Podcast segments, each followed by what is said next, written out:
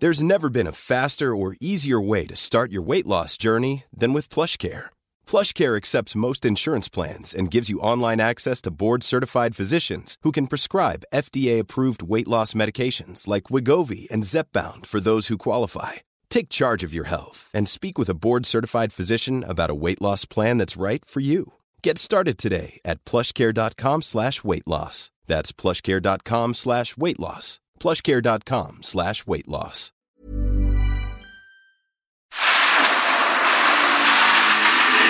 El dedo en la llaga. Había una vez un mundo en el que nadie creía. Un país de historias inexplicables. Una nación con personajes asombrosos. Santo Tomás tenía razón. Hay que ver para creer. El México increíble. Las verdades que duelen. La voz de los que callan. El dedo en la llaga. Infórmate, diviértete, enójate y vuelve a empezar. El Heraldo Radio presenta El Dedo en la Llaga con Adriana Delgado. Vamos, hagamos un trato, un pacto secreto de nosotros dos.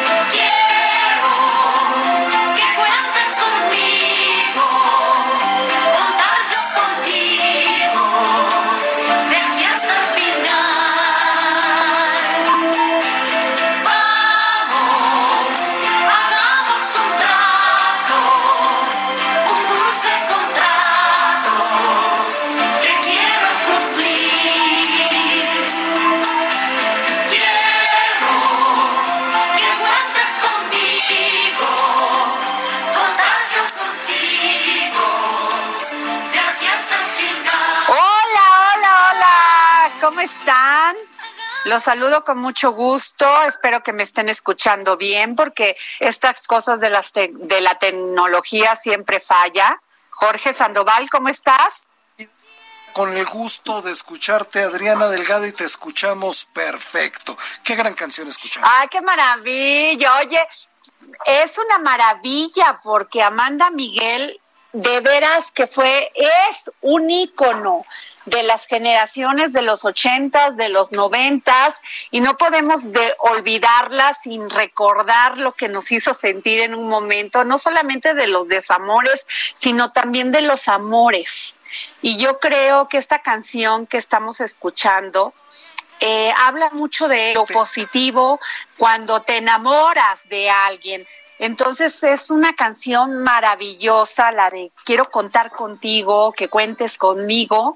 En estos momentos que estamos viviendo, Jorge, me parece que es este maravilloso escuchar hagamos un trato, que quiero ser feliz y que tú también quieres ser feliz y que los dos nos unimos, así de sencillo, y que es inteligente ser feliz.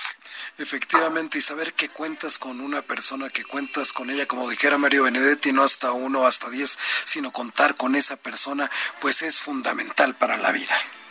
Oye, Jorge, y además la vamos a tener después del corte de las 4.30, así que todos los fans de Amanda Miguel, que aquí tengo enfrente de mí a Oscar Sandoval, y así me está haciendo con las dos manitas, yo soy fan de Amanda Miguel, porque luego, ¿sabes qué pasa? Que muchos, o sea, cantan las canciones, pero mienten, o sea, no sé qué les pasa. Estos no son tiempos de sentir pena por si te gusta una canción o si eres romántico. Son tiempos para expresar lo que siente uno, amar a los demás, ser sincero, ser honesto con lo que piensa uno, con lo que siente uno. Ya basta de estar simulando cosas.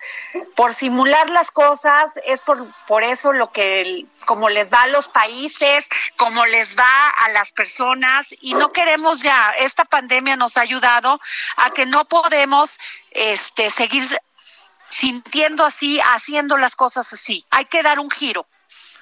Efectivamente. Y ese giro, si se quieren poner en contacto con Adriana Delgado, le pueden escribir a su cuenta de Twitter, que es arroba Adri Delgado Ruiz, arroba Adri Delgado Ruiz, y es la misma nombre de cuenta que tiene en Instagram, para que ahí la siga, vea su contenido, que de verdad tiene contenido maravilloso, que es arroba Adri Delgado Ruiz. Y si le quiere mandar un mensaje de texto o uno mejor de voz al 55 25 44 33 34 55 25 33 34 y ella inmediatamente responde. Pues mira, lo empezamos bastante bien con el pie derecho, este, un poco compungidos por las noticias que se están dando en nuestro país, en Guadalajara en estos momentos. Estamos viendo imágenes tremendas también en la Ciudad de México, en Avenida Paseo de la Reforma, están vandalizando edificios, este, por un grupo que se ve perfectamente bien organizado de vándalos con, con, con este asunto. No puede ser. Así Yo es. lamento y hemos verdaderamente lanzado la, alzado la voz y lanzado también la voz todos. Hasta vi ayer un tuit de Salma Hayek, de, de Cuarón, de, de toda la gente de expresando la indignación sobre el tema de Giovanni en Jalisco. La verdad, hoy vi la declaración del gobernador y se tardó el gobernador, ¿eh? se tardó un mes en reaccionar. O sea, ¿por qué las cosas tienen que salir a la luz pública y tenemos que alzar la voz, gritar para que nos hagan caso? Eso es lo que precisamente, Jorge, tiene cansada a la gente. ¿Por qué te tienes que esperar hasta el último momento? ¿Por qué tienes que gritar? ¿Por qué tienes que alzar la mano? ¿Por qué tienes que desesperarte para que esta sociedad reaccione? Pero más que nosotros, que reaccione el gobierno. Esto es verdaderamente, y ya la gente no nos vamos a quedar callada. Es lo que no están entendiendo. Y esto también, por el otro lado, Jorge, no pueden adueñarse de, de, de esta de estas manifestaciones que tenemos todos en contra de esta violencia, grupos políticos, porque tampoco se vale. No es un juego de políticos, es un juego de ciudadanos que cada día queremos tener más seguridad, salir a las calles sin que nos maten. Eso es lo que pedimos este, como sociedad. No es un juego de políticos, entiéndanlo. Ustedes no son importantes para nosotros. Son cosas, tenemos valores más importantes en nuestra sociedad que debemos rescatar y los elegimos a ustedes para que nos ayuden a organizarnos. Eso es gravísimo, Jorge. Se tenía que decir y se dijo. Después de lo que has dicho, Adriana, no queda más que suscribirlo y hablar del futuro. Pues sí, porque verdaderamente es grave. Y es por eso, fíjate, hablando del futuro, es por eso que le pedimos a nuestro querido Enrique de la Madrid, director del Centro para el Futuro de las Ciudades del TEC de Monterrey y conductor de este maravilloso programa que se transmite en ADN 40 que se llama Ahora Futuro. México y el mundo. Muy buenas tardes, Enrique. Gracias por recibirnos esta llamada de tu programa favorito, El Dedo en la Llaga. Gracias, Adrián, por la invitación. Y claro que mi programa favorito, mi productora favorita también. Querido Enrique, tú has planteado muchas veces en tu programa, no solamente en la cuestión laboral, este, cómo va a afectar y no afectar, porque es la evolución del mundo.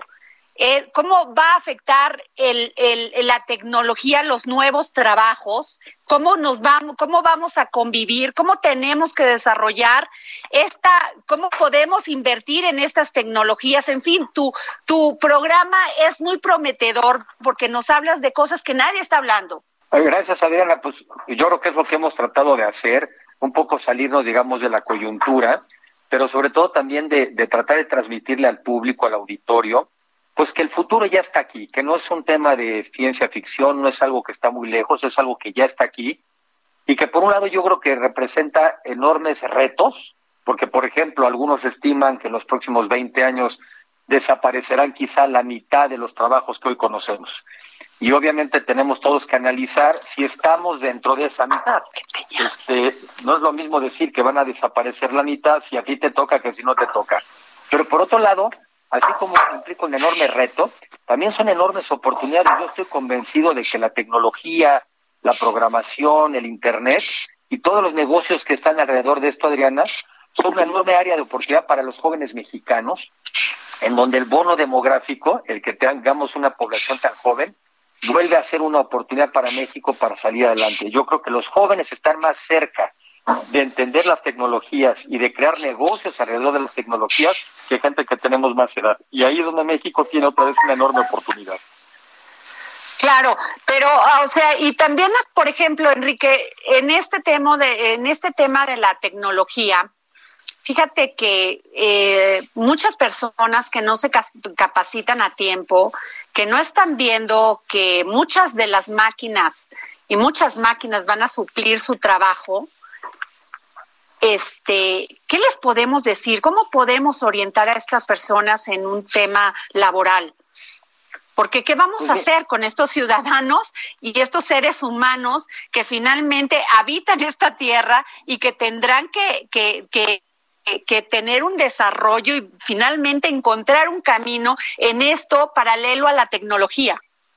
Mira, yo creo que una parte importante, lo que día platicando con uno de los entrevistados, y hablando de inteligencia artificial, lo que nos decía es que las computadoras al final del día ya forman parte de nuestras vidas. Pensemos en un celular, que no lo tenemos integrado al cuerpo, pero como si fuera. Y realmente nos ayuda pues a mantener nuestra agenda, conocer la hora, tomar fotografías, a mantenerlos enlazados, a tener una conversación como la que estamos tú y yo teniendo a distancia. La computadora y el Internet ya es parte de nuestras vidas y nos ayuda, nos ayuda a potenciar más nuestras capacidades. Entonces, aquella persona que no logra incorporar la tecnología a su vida está en desventaja con respecto al que sí lo hace. Esa es un poco la reflexión. Me decía esta persona, no es que las máquinas o las computadoras nos vayan a sustituir, pero son, nos ayudan a, a potenciar. Ejemplo, un coche no impide que tú puedas caminar si quieres, pero también es una herramienta que te ayuda es una herramienta que te ayuda a transportarte con más facilidad. Este, un teléfono no sustituye si quieres platicar con alguien en persona, pero es una herramienta que te ayuda a comunicarse a distancia. Entonces, en realidad, la tecnología bien utilizada es una herramienta que, que todavía fortalece nuestras capacidades como seres humanos. Ahora, el que no lo haga, sí se encuentra en desventaja con respecto a los otros que sí lo hagan. Esa sería yo un poco la observación. Claro, tenemos a Oscar Sandoval, compañero tuyo de ADN 40 y colaborador aquí del dedo en la llaga, que te quiere hacer una pregunta, querido Enrique. Claro, Hola Enrique, ¿cómo estás? Oye, a ver, a mí una de las cosas que más me preocupan son estas generaciones que son vulnerables para el COVID, pero que también son vulnerables laboralmente porque pues no están tan acostumbrados a las tecnologías. Eh, ¿Cuál sería tu previsión para estas para estas generaciones y cuál sería tu recomendación en, en esos escenarios? Mira, yo, yo, dentro de los programas que hemos ahí hecho en el, en el programa de Ahora Futuro México y el Mundo, eh, ya en dos o tres ocasiones hemos entrevistado a personas que tienen escuelas de programación. Eh, tú lo que necesitas es aprender un lenguaje para, para que a una computadora le des una serie de instrucciones para que la siga y desarrolle nuevos productos o nuevos servicios. Prácticamente todos estos cursos son cursos cortos, son cursos asequibles y son después la entrada de trabajo para que estos jóvenes, jóvenes se incorporen al mundo laboral. De las cosas que también he aprendido es que muchas veces las carreras tradicionales, las carreras de cuatro años, ¿no? que tampoco son ni cortas en tiempo ni cortas en costo, no son la única salida para poder aprender y poder progresar. Entonces yo creo que el joven que ya nació con esta visión y esta tecnología y este mundo digital, en serio que creo que es el que está mejor eh, eh, condicionado para estar adaptado. Pero ahora sí tiene que incorporarse, hay que meterse a estudiar estos lenguajes, hay que aprender a programar. De muchas de las cosas que están pasando ahorita en la economía con el COVID, hay muchas actividades que están paradas prácticamente. De los, po de los pocos sectores que siguen creciendo y que siguen contratando, son estos que están vinculados al Internet, estos que están vinculados a las nuevas tecnologías. Esos están creciendo a pesar del coronavirus. Ahora, Enrique, una pregunta. Pues ahorita con el tema del coronavirus, eh, muchos jóvenes han tenido que tomar pues clases virtuales en su casa, incluso enseñar a sus papás, porque algunos verdaderamente no dan una. Este, y entonces, ¿tú crees que el futuro de la educación sea este o el de ir a una aula y seguir conviviendo como seres humanos, porque ahí es donde me hace mucho ruido la tecnología, el avance de la tecnología, que cada día nos separa más de nuestros sentimientos más próximos, o sea, re reaccionar espontáneamente al amor, a la amistad. Eso es lo que me preocupa mucho, Enrique. ¿Tú qué piensas?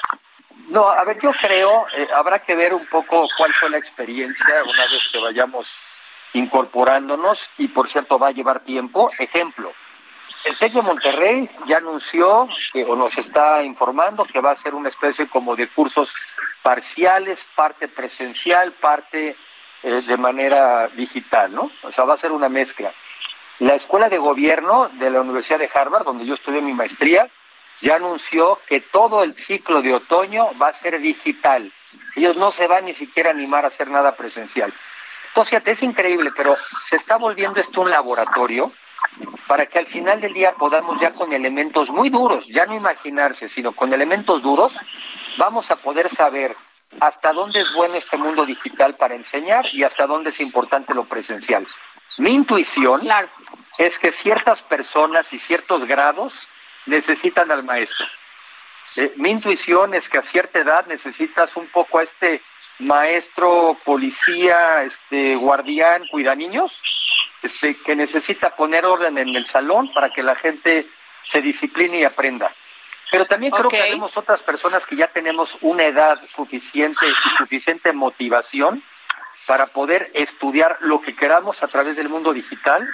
No perdamos tiempo en trasladarnos de un lugar a otro y además podemos conocer a muchas personas de otras partes del mundo por la vía digital. Yo creo que va a ser una mezcla y esto está siendo un experimento real que nos va a dar muy buena información para saber cuál es la mezcla ideal. Creo que va a ser una mezcla de las dos por edades, en parte por edades. Ok. Oscar Sandoval, ¿tienes alguna pregunta más para Enrique? Sí, Enrique, ¿cuál tú, digamos, desde la parte académica, cuál crees que es el principal reto a los estudiantes? Te lo pregunto porque yo tomo un curso en línea, digo, tengo 40 años, ¿no? He, convivido en las dos y a veces me cuesta mucho trabajo dar seguimiento. Entonces, ¿cómo romper con este tema, ¿no? Cuando, cuando hay tantos retos adicionales. Pues sí, yo que tiene razón. Mira, yo, yo tengo, pues, tengo hijos que están en edad de, estar en la secundaria, ¿no? La secundaria preparatoria. Y veo muy difícil que se concentren, que tengan la disciplina del salón. Este, ves a los maestros batallando, también les cuesta mucho trabajo esta experiencia. Y en cambio vemos otros que todo el día estamos en el internet este, averiguando, investigando. Yo, yo repito, creo que hay ciertas edades que necesitan al maestro encima, poniendo más orden y más acompañamiento. Y creo que hay otros momentos en la vida y otras etapas donde la salida digital me parece maravillosa y seguramente también va a ser más económica Y después de esta crisis, la parte económica lamentablemente va también a influir sobre qué tipo de estudio puedes hacer. O sea, la- el mundo en general se va a empobrecer y pues uno de los sectores que también se va a ver afectados es el sector educativo, por lo que tiene que haber ofertas atractivas para que no tengamos que suspender nuestro proceso de educación. Enrique, ¿cuál ha sido el programa para ya terminar? ¿Qué, ¿Cuál ha sido el programa que más te ha emocionado, te ha gustado? Has dicho, híjole, qué bien lo hice y qué padre cosas escuché en el programa de ahora es futuro México y el mundo aquí en, en ADN 40, en ADN 40. Mira, es, difícil decir porque obviamente la verdad es que yo he aprendido mucho. Yo creo que el primer beneficiado de este programa de Ahora Futuro México y el Mundo, y siempre cuando doy alguna plática se los recomiendo, y no se los recomiendo por mí, sino por lo que se aprende. Pero, por ejemplo, fue una delicia tener al doctor Mario Molina hablando del, del tema del cambio climático y cómo quizás es el reto medioambiental más importante de esta generación. Ha sido muy interesante platicar con la gente que está en el mundo de la genética y que nos platica la capacidad de transformar nuestros genes para, di- para disminuir la posibilidad de enfermedades. O también hemos hablado que en el mundo de las finanzas, donde en México no sé por qué usamos el, efec- el efectivo teniendo la posibilidad de tener lo que ya es la banca digital. Yo he aprendido mucho, Adriana, la verdad muy contento, muy agradecido con la experiencia. Y yo creo que por temas, la, la ventaja es que puede uno meterse al internet, puede ver, oye, este tema fue de, de energía renovable, ah, me interesa. De genética, ah, me interesa. Claro. Yo creo que se los recomiendo mucho, son cortos, no pasan de 15 minutos y se aprende mucho y es parte de esta educación a través del mundo digital. Así es, y los pueden buscar cualquier persona que desee en ADN 40, en la plataforma de ADN 40. Y te quiero agradecer, querido Enrique, muchísimas gracias por haber estado con nosotros aquí en El Dedo en la Llaga. Al agradecido soy yo, Adriana, mi programa favorito. Te mando un abrazo muy cariñoso. Igualmente. Bueno, Oscar Sandoval, nos vemos porque no quédate, Oscar Sandoval, porque nos vamos con Miriam Lira. Miriam, ¿cómo estás? GastroLab con Miriam Lira. La comida en tiempos de coronavirus.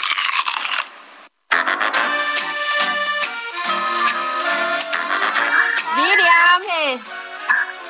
¿Cómo les va a todos nuestros amigos del Heraldo? Ay, vanos a, a Oscar y a mí muy bien, a su primo de Oscar Sandoval, Jorge Sandoval, ya sabes que siempre está mudo. Ya, Les quedan tres minutos nada más para ir al corte. Con este tema que toca ahora tocar, ¿eh? Les quedan Bueno, tres minutos. Aprovechenlos. Fíjense que hoy en todo el mundo se celebra el Día del Medio Ambiente, el Día Mundial del Medio Ambiente. Y es súper importante saber de qué manera podemos ser más sustentables en la cocina. Y por supuesto hacerlo de una manera pues sencillona. En primer lugar, hay que respetar el ciclo de la vida, tanto de animales como de vegetales y plantas, y esto se resume a no desperdiciar lo que no vas a consumir. Y es que parece muy fácil, Adri, pero muchas veces no lo llevamos a cabo. ¿Cuántas veces no dejamos el plato a medias o dejamos medio buffet que nos servimos en el restaurante? Entonces, ese es un punto importante. El segundo, además que es súper bonito, es que hay que regresar a comprar a los mercados ya que además de que, nos aporta y aportamos nosotros al comercio local, fomentamos el crecimiento de pequeños productores que tienen ingredientes que son mucho más frescos que los que van a encontrar en cualquier supermercado. Otro punto importante es el consumo de productos endémicos, que son aquellos que solo se dan en nuestra tierra. Ejemplo de ellos pueden ser los chapulines y los quelites.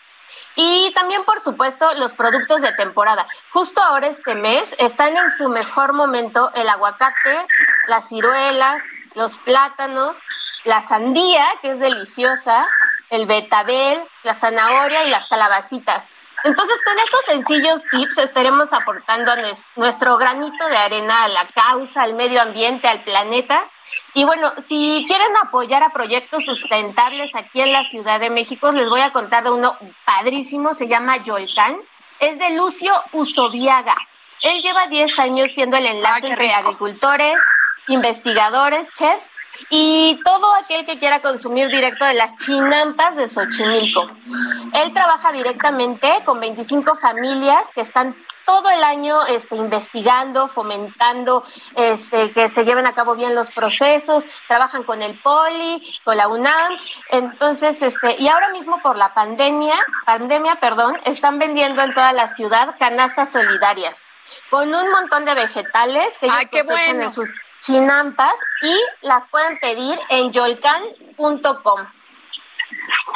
Es un disfrute esas Pues canastas, muchas ¿eh? gracias, Miriam. Deliciosas. Sí, Cuídense pues muchas mucho. gracias por haber estado con nos, por haber estado con nosotros, Miriam Liria, eh, y en tu momento GastroLab. Nos vamos a un corte. Yo soy Adriana Delgado. Estoy acompañada por Oscar Sandoval y Jorge Sandoval.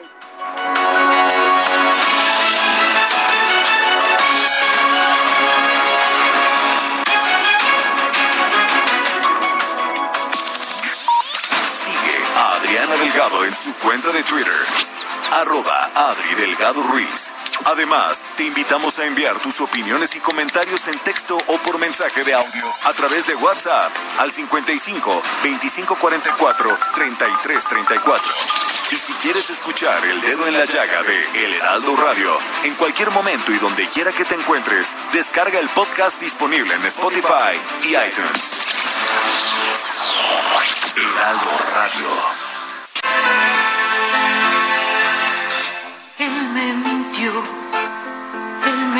Dijo que me amaba y no era verdad. Él me mintió, no me amaba, nunca me amó.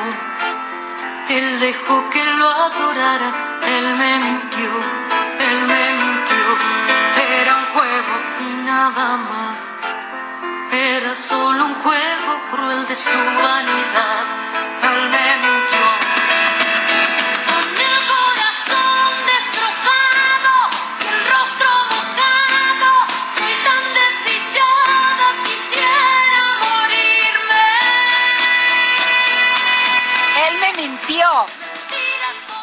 Una canción que ha sido un éxito y no solamente cuando se estrenó, sino durante muchos años. La voz de Amanda Miguel es inigualable. Goza de una voz poderosa. Es una cantante reconocida por su manera única y explosiva de interpretar sus grandes éxitos. También por su exuberante belleza, a mí, la verdad, les puedo decir que su cabello siempre fue un tema y dije, ¿cómo no lo tengo así? Su aguda voz y por conquistar escenarios a lo largo de su carrera de 40 años, 40 años en ciudades de toda América. Y no solamente América, en el mundo entero. Reconocida como una de las mejores intérpretes de la balada en español, ha sido acreedora de innumerables reconocimientos y discos de oro y platino en diversas latitudes. Nació en Patagonia, Argentina, en un pequeño pueblo galés llamado Gaimán, en la provincia de Chubut. Amanda tuvo una niñez llena de amor de sus padres Ángel Raúl Miguel y Ana Delia Sanz. Su pasión por la música era obvia. A los cuatro años comenzó a estudiar piano y eso la hizo fuerte, poderosa, para salir adelante en la vida.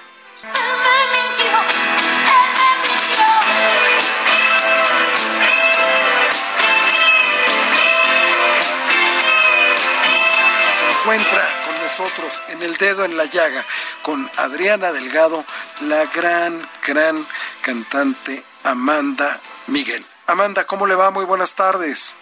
Hola, buenas tardes. Ya escuché la, la presentación. Muchísimas gracias por la presentación y por querer estar en contacto conmigo y darle a la gente que nos está escuchando la oportunidad de saber un poco más de, de mí.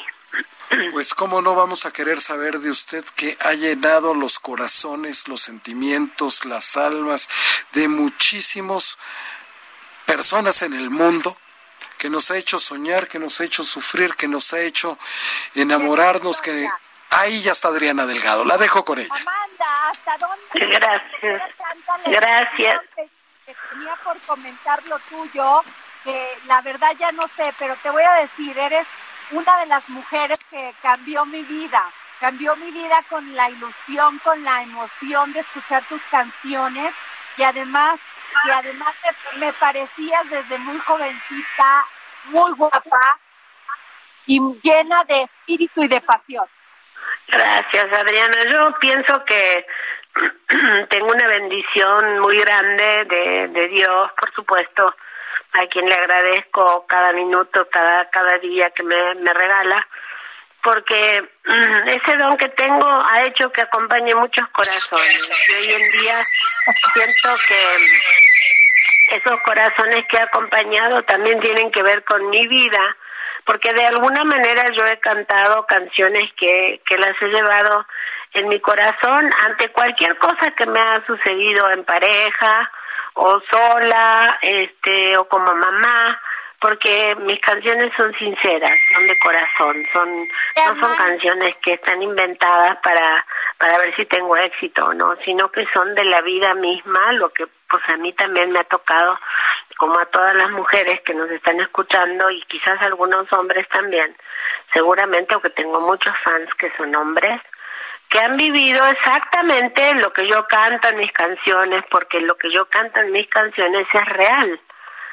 Son, son letras, son poemas mis letras. O sea, yo, yo he cantado y por eso estoy tan contenta, porque cuando presento un show, todo mi repertorio eh, eh, me hace sentir muy, muy contenta, porque yo no he grabado nada que no me haya gustado o, o yo no me haya identificado con, con, con mi repertorio. Oye, eh, Amanda, tú y yo tenemos algo en común. ¿Sabes qué es? Nacimos El, el primero de junio. Día maravilloso. Ah. Somos geminianas. Sí, sí, qué bárbaro. Qué signo tan eh, dual. Yo soy muy dual. Yo soy o sí o no. No tengo término medio. Eh, a veces me cuesta mucho eh, tratar de llevar la fiesta en paz cuando hay algo que no no lo acepto, ¿verdad? Este no sé cómo seas tú, pero yo soy, yo no puedo ser ni, ya sabes, el ni, que no es ni ni sí ni no, el ni, ¿no? Entonces, este sí sí me ha costado mucho y sobre todo este en la vida así de cotidiana y en el escenario sobre todo me doy cuenta que que tengo una dualidad tremenda porque cuando no estoy en el escenario yo soy una persona más que normal. Pero cuando me subo al escenario, híjole, ahí soy más viva que nunca. Ahora, cuando amamos, amamos y nos entregamos profundamente. Sí, sí, somos súper leales, eh, somos las mejores amigas, no somos del chismerío, no somos de de este me dijo y le dije y me y nos dijeron y pero soy muy muy muy este o sea mis amigas yo tengo pocas pero en mí confían porque soy una persona seria. No me gustan los rollos no me gustan las historias no me gustan las mentiras no me gusta la violencia. Este soy muy recta la verdad. Me te voy a decir así. Te voy a decir como dicen en Veracruz de donde yo soy que no te gusta la faramaya. Sí, faramaya, exactamente, no me gusta. No me gusta de, nadie, ni de un gran artista, ni de una persona X. No me gusta, me gustan las personas sencillas, las personas que son sinceras, que no, no están, pues no me gusta el aparente, ¿no? o sea, el ser una persona y, y mostrar ser otra, ¿no? Porque, ¿por qué no? No debe de ser así. Y siempre ser sencillo y humilde y agradecido, que es lo más bonito. Amanda, tú decidiste quedarte a vivir en México. Decidiste que este fuera tu, tu segundo país, porque uno lleva el primer país en el alma. Claro, yo nací en la Patagonia y para mí mi país es la Patagonia, pero también es México porque yo decidí hacerme mexicana, que todavía tiene más valor que haber nacido de alguna manera accidentalmente en algún lugar, porque para decidir nacionalizarte tenés que tener mucha decisión. Eh, hay mucha gente que vive toda la vida en algún país y nunca se nacionaliza, ¿viste? Pero en mi caso, este, yo tengo un gran agradecimiento por México porque yo llegué muy jovencita a México y me hice Amanda Miguel en México, mi público es mexicano y México me abrió las puertas de una manera que yo me enamoré, o sea, mi corazón este le pertenece a México y al público de México que es quien realmente me hizo Amanda Miguel. Este, entonces eh, Cuando yo llegué a México, después de haberme ido de la Patagonia, primero hice una escala grande en Buenos Aires, que es donde conocí a mi marido. Yo en Buenos Aires nunca me terminé de hallar, la verdad. Siendo de la Patagonia, imagínate qué gran cambio, como también existe en México, existe la gente del interior, que cuando va al DF, pues no se halla, ¿verdad? Este, a mí me pasó más o menos lo mismo. Yo en Buenos Aires no, no me hallaba, o sea, no en una, una ciudad muy muy este acelerada, pues, para para donde yo venía. Y en México encontré esa paz, porque México cuando yo llegué era otro México. México cuando yo llegué, que llegué la primera vez en el 78 con mi marido y nos fuimos a Acapulco, nos quedamos 15 días mientras organizábamos nos organizaban una gira, yo me enamoré de México. Porque era un México mágico, de verdad, donde te podías salir a, a patinar, podías andar en bicicleta, ¿eh? Pero ¿qué fue lo primero que te fascinó? ¿La comida, la cultura? ¿Qué, qué fue lo que te hizo sentir que tenías que vivir en México? la, gente de México me pareció lo más tierna y dulce inocente y cariñosa y hospitalaria que te puedas imaginar, que yo de alguna manera había perdido cuando me fui de mi pueblo. Porque en mi pueblo la gente pues es muy diferente, ¿verdad? Hay gente de pueblo. Imagínate que el pueblo donde yo nací este tiene dos mil habitantes, dos mil y pico de habitantes. Es un pueblo chiquito, lleno de amor, de alegría. Este, todo el mundo nos conocíamos, Después me fui a Trelew, una ciudad un poco más grande, más pujante. Eh, pero no se podía comparar con Buenos Aires. Y, y México, bueno, la grandeza de México ya sabemos, tremenda, pero la gente siempre, en, y en aquella época más que nunca, era tan amorosa. Ahora hay un poco de apatía en México por todo lo que nos ha tocado vivir, ¿verdad? Después de tantos años, de las de los este desencantos que le ha tocado vivir a la gente, pues ha agarrado un poco de apatía, pero aún así, tú hablas con la gente en México, es amorosa, Sí, es, sí, sí, somos los más y somos los más, somos trabajadores, salimos a la calle a dar lo mejor de nosotros. Y eh, tenemos a Oscar Sandoval, que es colaborador del Dedo en la Llaga, y cuando sabía, cuando supo que ibas a estar tú en este programa, dijo, por favor, Adri, déjame hacerle y saludar, hacerle una pregunta a Amanda Miguel y saludarla. Por favor, Oscar. Amanda, yo tengo que empezar diciendo que soy de los que no tiene vergüenza decir, me he desgarrado el alma cantando. Y te voy a decir una cosa, por ahí me pregunta, ¿no? Hay veces madrugadas que estamos con amigos y demás que te cantamos y que tratamos de imitar esa pasión con la que tú cantas, a veces porque nos sentimos y a veces solo porque pues nos hace sentir, ¿no? Y no te despertamos, te hace sentir que estemos siempre cantándote con esa pasión. Ay, qué lindo, qué lindo, me da mucho gusto. Gracias a Dios y a mi público, mis canciones siguen siendo actuales. Este, y eso me hace muy, muy feliz. Yo checo casi diario mis sitios, mi, mi Facebook, mi Twitter, mi Instagram y recibo tantos mensajes tan hermosos de mi gente, de la gente que me escribe diciéndome que cantan mis canciones, que yo les acompaño, que qué canciones tan bonitas y yo sé perfectamente que en todas las reuniones seguramente alguna canción de Amanda Miguel van a tener presente, así que pues este me siento muy orgullosa, la verdad. Ahora, las interpretaciones, Amanda, que, porque una cosa es tener una letra, tener un buen arreglo, tener hasta buena voz. Pero tú le ponías un especial énfasis a la interpretación. Sentías las canciones, te conectabas, te conectas con ellas. ¿Cuál fue la canción que más te hizo que dices, que dijiste, híjole, cada vez que la canto hay una emoción que viene de adentro y que me hace ser feliz, apasionada, geminiana. Bueno, esta que estamos escuchando es una canción, ¿no? Ámame una vez más.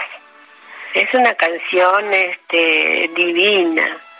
que más de una vez uno piensa, bueno, esto va a ser ya lo último y, y bueno, pues este, y uno la canta pensando que, que ya se va a acabar todo, ¿verdad? Pero mientras tanto, pues ven y, y regálame una noche que no olviden jamás. Este, son sentimientos que uno vive y que uno expresa, que yo también he vivido, porque yo también no te creas, más de una vez he dicho ya que sea la última vez, punto.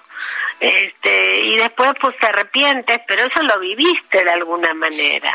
Claro. Y cada vez que la estás cantando, la estás volviendo como a, revivir, ¿verdad? En tu, en tu ser, en tu espíritu, porque son sentimientos de cualquier persona, cualquier persona que está casada también pudo haber sentido alguna vez que pues ya hasta aquí, punto, se acabó, ¿no? Porque no es un pecado tampoco sentirlo si estás casada o algo así, porque todos los seres humanos en algún punto tenemos discordia, hasta que, bueno, las cosas se arreglan, ¿verdad? Y uno sigue adelante pero pero la vida es así, la vida tiene una marea alta, una marea baja, la luna igual, ¿verdad? La luna está grande, la luna se, ni aparece. La vida tiene eso, lo importante es saber apreciar, hacer un recuento de las cosas buenas y siempre tratar de ver más lo bueno que lo malo, porque pues aquí yo creo que no hay nadie perfecto. Oye, Armanda, y mira, una vez una amiga que ya murió, murió hace 15 días, Lucha Garza, me dijo, me acerqué a ella y le dije, oye, yo te quiero preguntar, le, le consulté sobre un tema amoroso, de una situación amorosa. Y me dijo, ¿sabes qué? Tú le tienes que preguntar a las personas que han triunfado en el amor, que han podido resistir, que han tenido, que han podido este, pasar los problemas, que han tenido matrimonios exitosos, felices, con sus altas y sus bajas. ¿Cuál ha sido el, el, cómo han llevado el éxito del matrimonio que tienes tú con Diego Verdaguer?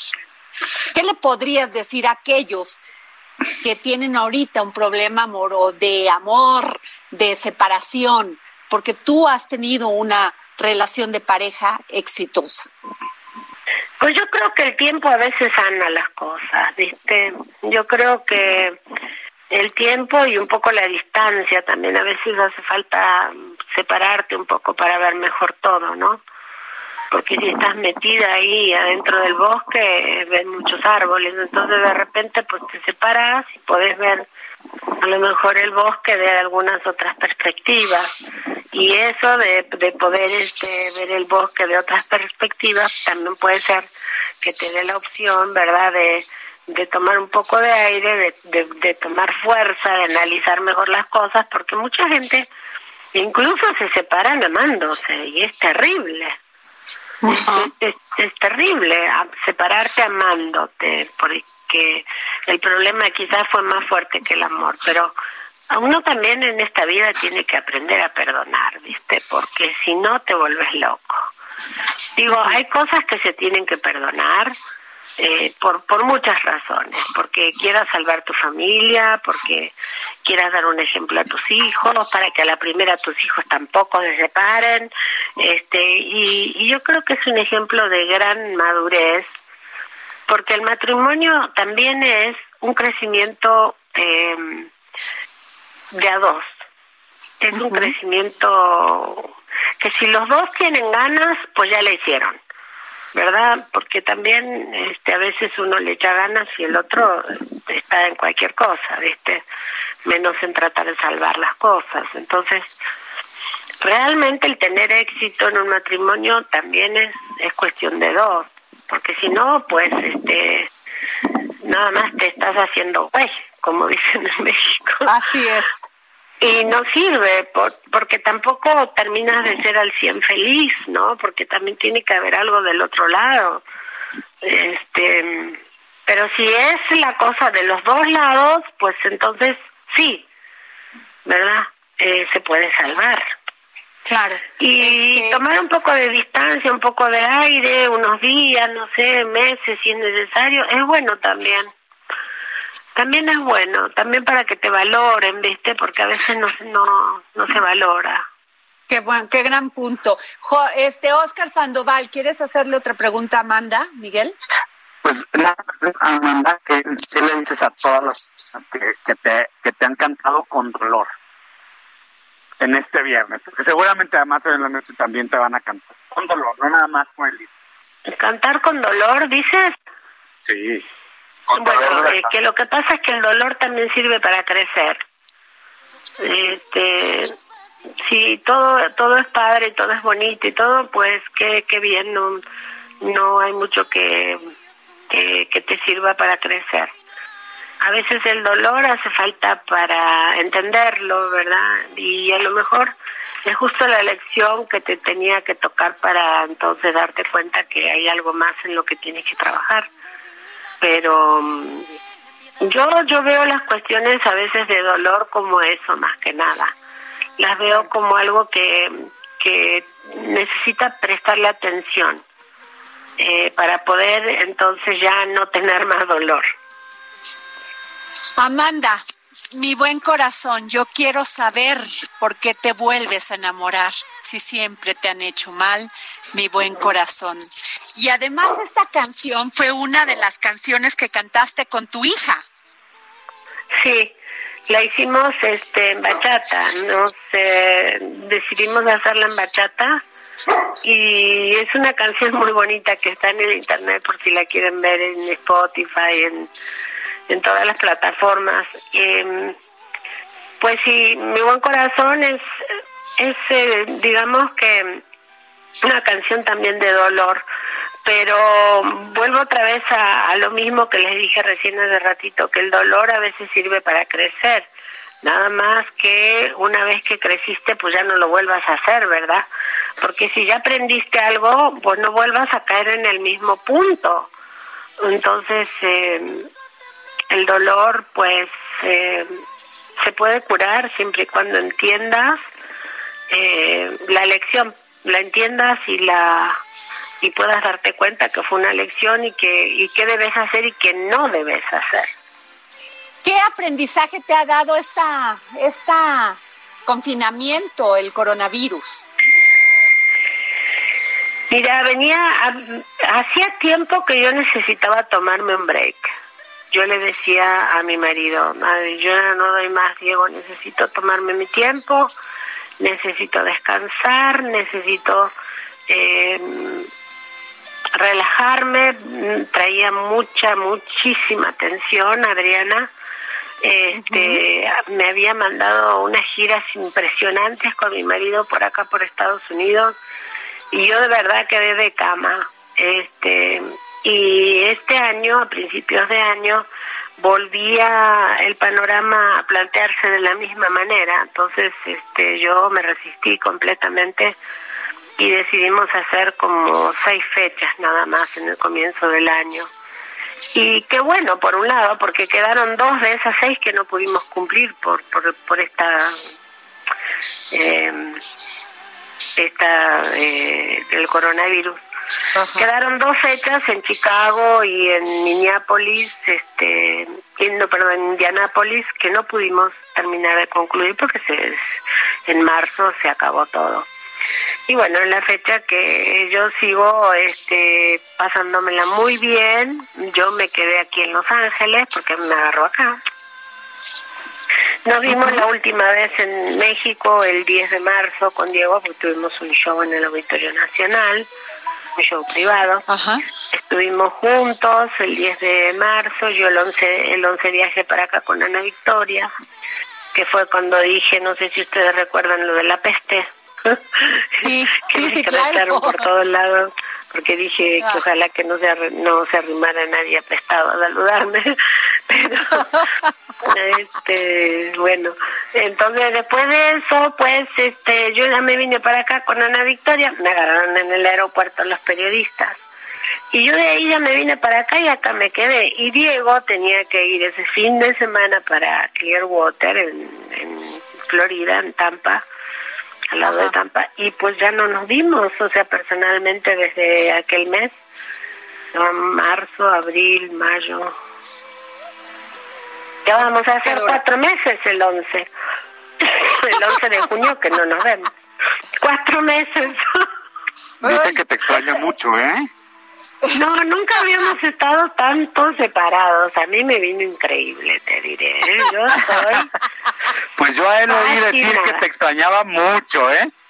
Yo estoy, yo estoy contenta porque estoy al lado de Ana Victoria, este, hablo con él, por supuesto, todos los días, a cada rato.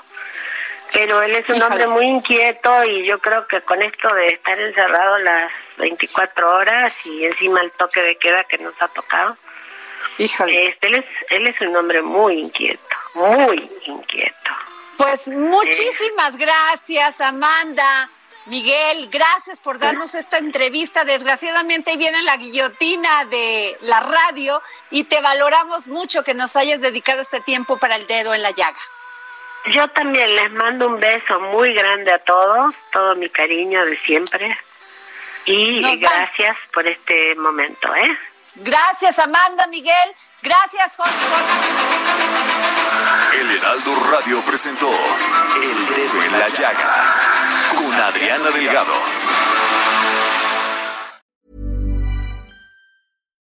Imagine the softest sheets you've ever felt. Now imagine them getting even softer over time. That's what you'll feel with Bowl and Branch's organic cotton sheets. In a recent customer survey, 96% replied that Bowl and Branch sheets get softer with every wash. Start getting your best night's sleep in these sheets that get softer and softer for years to come. Try their sheets with a 30-night guarantee. Plus, get 15% off your first order at bowlandbranch.com. Code BUTTERY. Exclusions apply. See site for details.